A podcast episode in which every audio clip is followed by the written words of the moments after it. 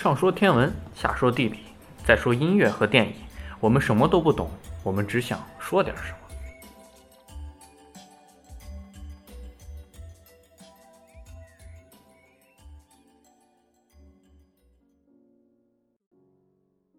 那我们现在来聊聊电影。我们这一期电影的主题是前两天在韩国上映的《鬼乡》。这部电影是一部讲述慰安妇的电影。然后这部电影它的特点就是，它是由它是一部独立电影，它是由韩国民众，不管是明星呀、普通民众啊，总共大概有七万五千人一起众筹，众筹了十七亿韩元，大概是人民币，嗯，两千八百多万。那算是高成本吗？不算，嗯，真的不算。成本还是挺低的。对，然后来拍摄，然后来拍摄的这样一部有关慰安妇的的电影吧。嗯，所以这部电影也是因为它的，先聊一下它的话题吧，因为它的话题非常敏感，对，所以它，呃，有它有支持，不是完全的。那有个投资方也是多次撤资，也也是多次停拍，然后里面所有的员工、演员、职员、导演都是不收工作费的。确实也挺不容易的拍这样一部片子。嗯反正，毕竟这种题材，其实这样的题材一般在国内肯定拍不出来了，估计拍了也过不了，拍了白拍。嗯，烫手山芋因为没法没法拍这种东西，你拍了怎么拍都不对。对，就是而且因为设置一些涉及一些政政治敏感呀、然后中日邦交、中韩邦交这样的问题，所以一个电影影响到你的外交事业，所以也是不好不好拿捏它的分寸的。对对对，但是这部片子拍出来之后，在到现在还是，嗯，当周是韩国的票房冠军，就一曲就干掉了，呃，《死侍动物城》这样的大片。对，确实是，哎，大家也都是怎么说呢？这可以体会出、体现出人们对这东西还是有，还是有一定的关心的。嗯，就出来电影还是要去看一下。对。然后这时候咱们来聊聊这部电影的内容。这部电影让我想到了三部电影。嗯，第一部《罗生门》，第二部《厨妓》，第三部《一九四二》。为什么它像《罗生门》呢？因为它这个电影的手法很奇特，剧情很奇特，因为它把之前古代呃不能说古代，就之前受就慰安妇时期的嗯当时的时期、和现在慰安妇在当下生活中，它之间连接穿插起来是通过招魂这样的一个方式，这也是它为什么叫鬼乡，是有个这种招魂的仪仪式式。对，然后这让我想起罗生门的是你说黑泽明拍的那个？对，他有一个借巫婆用巫婆之口来说，啊，对对对对，这倒是。对他是那真的内容和作用是大不相同，但是形式让我看起来很像。但《罗生门》反正还是一部很出色的电影，嗯，太经典了。然后他还有讲另一部韩国电影《雏妓》，嗯，讲的是同济的电影，然后嗯有之间有很多的镜头比较像，比如说在顶部一个俯视拍，然后每个小格子跟公厕一样，然后每个格子里面在进行着慰安的活动，这样的在厨妓里面，在在很多这样的类型跟性有关的电影中都我都见过这样的镜头，就这样表现出来，确实也是怎么说呢，就是一个横向的嘛。对，很多人都在，反正看起来还是有还是有点沉重。这个片子看的让人不是很舒服。对，一说沉重，我就想起来这部片片子更像《一九四二》，因为嗯它里面一些灾难性的东西。一九四二讲的是一九四二年的河南大灾荒，然后这部片子一九四二是谁拍的？冯冯小刚，哦，然后这部片子也是口碑和票房双双败，但是我认为还是一部很好的片子，因为它冯导的能力还是在的。嗯，然后，然后所以说我感觉跟这三部片子，它的鬼的这方面，它和《罗生门》有点像，然后它的跟性有关的这一方面，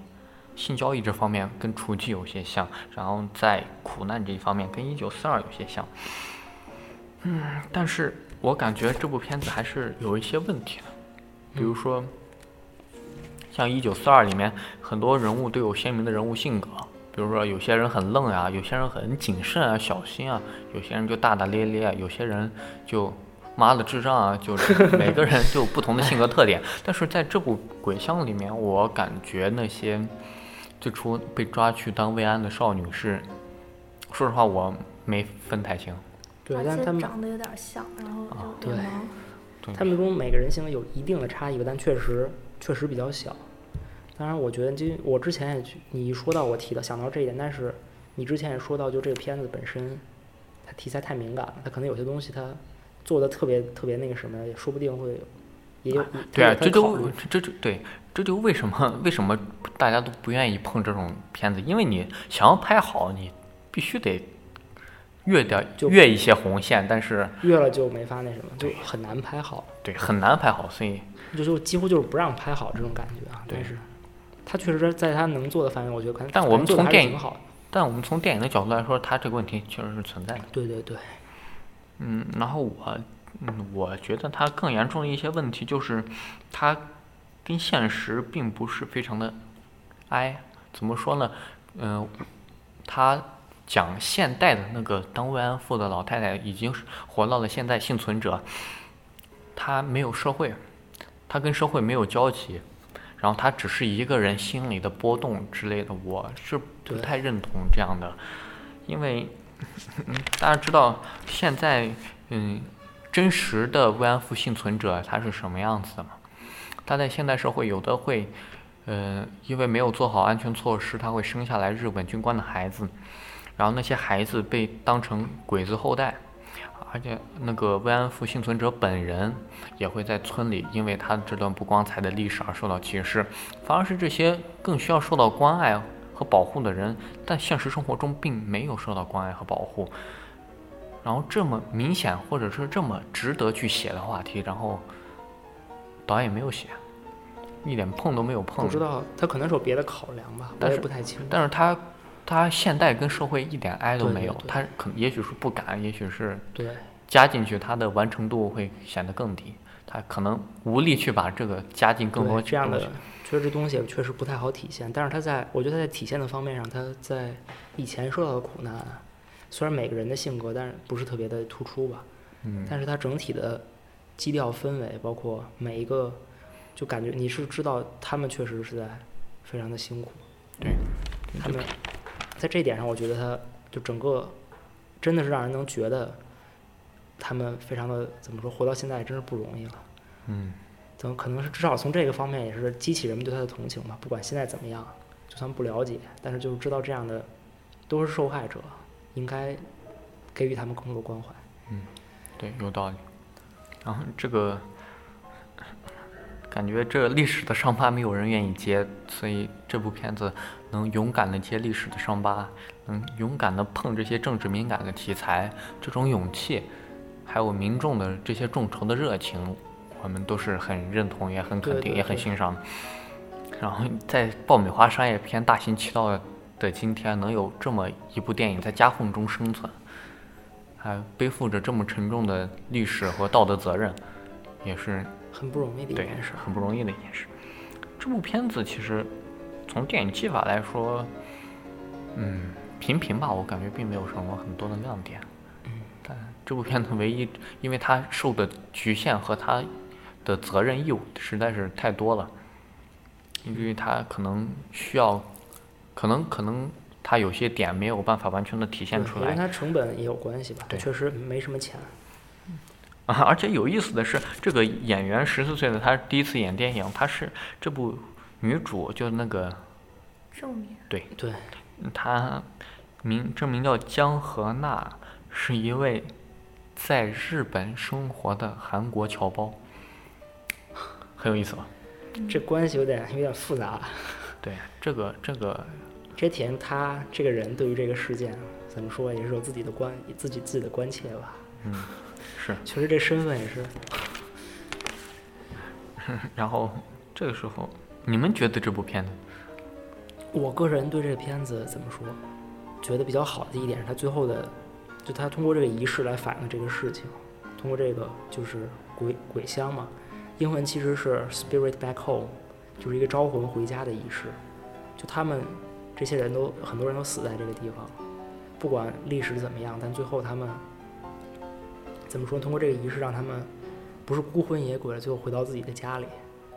就是他他这个东西，它是一个，其实到最后是一带点温暖的一个东西。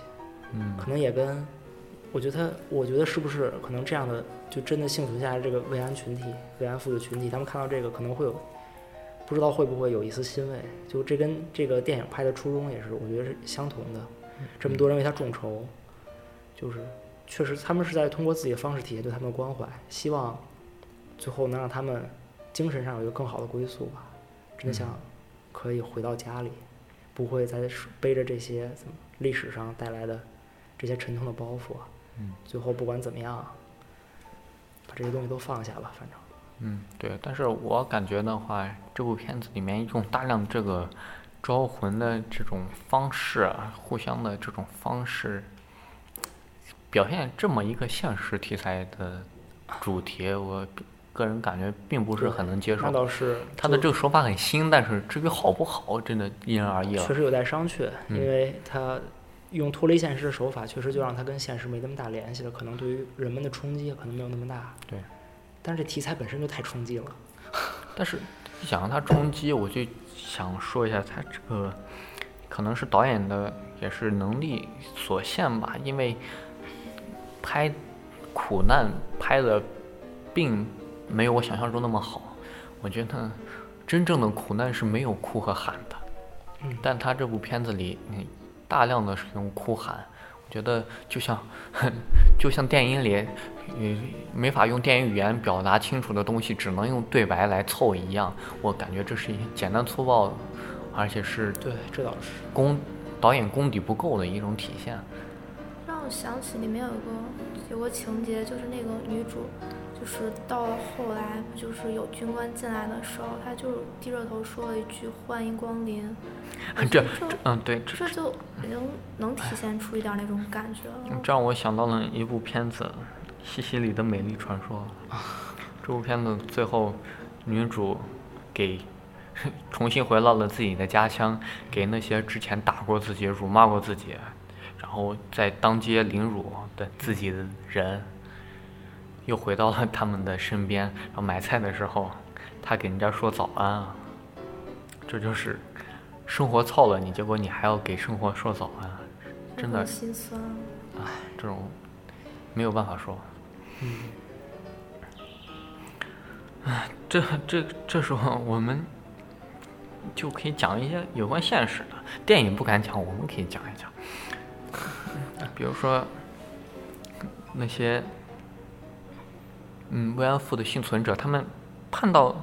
他们已经很大年纪了，一般出生都是一级、二级、三几年的。嗯，对，然后他们判到现在了，也没有能判到日本政府的一个道歉，这对他们来说应该是一个遗愿，但是也没有完成。而日本政府他们拒不承认是一回事，而且他们 他们在给一些那些幸存者，他们不承认自己的罪行，但是他们给一些幸存者一些补贴。这个虽然都是给钱，但是意义是完全不一样的，因为他不认罪，而且他反而就成了人道主义的卫士。这种这种这种心理上不能接受这种。不要脸的，是，还有名名古屋市长，他因为拒绝收回否认南京大屠杀的言论和南和南京，他和南京持有嗯，嗯友好城市，就就断交了。然后，然后我想一想，哎那你刚说他就是日本政府给慰安妇就幸存者发补贴，那他是以什么名义发的？救援啊，人道主义救援。对呀、高大上啊！我的天，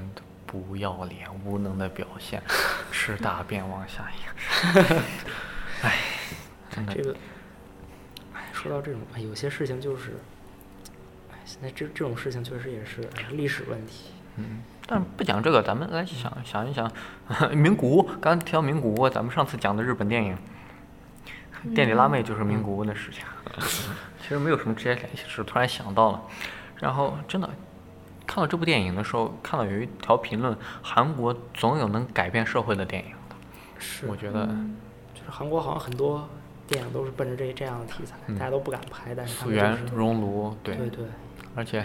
他们之前有个电影叫什么我忘掉了，反正讲怎么刺杀总统，然后总统还在位呢，我的天！就是刺杀金正恩。你刺杀刺杀别国的你可以讲，然后别国的总，你看金正恩都暴跳如雷，但是你刺杀自己国家的，还愣让你拍出来还能放，结果第二年那个那个总统就应该什么罪名就被抓起来了。也是有道理的。对，有道理，说明你这个电影反映的是没有错的。对，然后，但是那个罪恶的领导人他可能会给你施加一些压力但是他没有，说明他们怎么说社会环境，对他们真的很很开放，什么都敢拍。这是这比美国还那什么，美国应该拍不出，当然美国你可以骂我干嘛？哦，而且哎还有刚才讲到慰安妇的一些，嗯，有些有些真的有些脑残的，我真的除了脑残我已经没有办法形容了。他们说日本的动漫也很好看呀，哎，不，这些人国内总是网民的素质啊，有的时候就真的是让你觉得对你能不能不要老揪着历史不放呀？我们应该原谅他们呀！真的，我们看动漫不代表我们对啊，否认这段历史，但是有些人他看着动漫，他就以动漫和一些价值，他就完全的 这两件事情对本身是没什么关系的，对啊吧？对但是有些人确实不知道是呃脑回路出问题，而且而且原谅和不原谅，我想起来那句话，谁说的？应该是德国的德国的那个二战之后的一位领导人说的，只有受害者才有原谅的权利。对啊，不是你那些慰安妇幸存者，他等了多少年，他马上就要死去了，他也等不到日本的一个道歉，他等待着日本的一个道歉，但你说原谅就原谅了，这种问题，所以一谈到今天这么沉重的话题，就有点儿怎么说呢，对吧？就有点反社会情绪。哎，那你们两个呢？觉得？反正你像我还是刚才，嗯就是这个电影吧，其实看的不是很清楚，因为它一一是它那个就是那个手法，它不断的在和过过去和现实在穿插，然后刚开始就是也是脸盲，然后认不清人，然后又不知道他到底是在现实还是在过去，然后就有点乱。然后，但是到后来，后来就是结结束之后，再反过来看这些的话，就会觉得很清晰。对呀、反正到最后能看懂也就，确实脸盲，我我也脸盲当时，真的不知道谁是谁，哪个对应哪个，包括我一下就看出来这个老太太肯定是其中某一个人，不知道是哪个，找不回去，但到最后，但是对于整个的态度的话，反正我们在这儿有反社会情绪，我觉得就是价值可能哎有待商榷吧。我的态度还是就是，不管怎么想吧，但是就像电影一样，到最后你表达自己对他们的关切。嗯，你自己的态度，你别人怎么样你就无所，你也你也管不了，至少自己你要对得起自己。嗯，让大家知道这世界上还有这么一一帮人在很辛苦的活着，然后世界，然后历史上还有这么样一件事情很悲惨、很悲惨的发生着，这应该就是电影的价值了。对，啊，那这期节目就到这里，我是萨萨，我是十四。啊，我是 March，希望大家继续关注我们，拜拜。拜拜。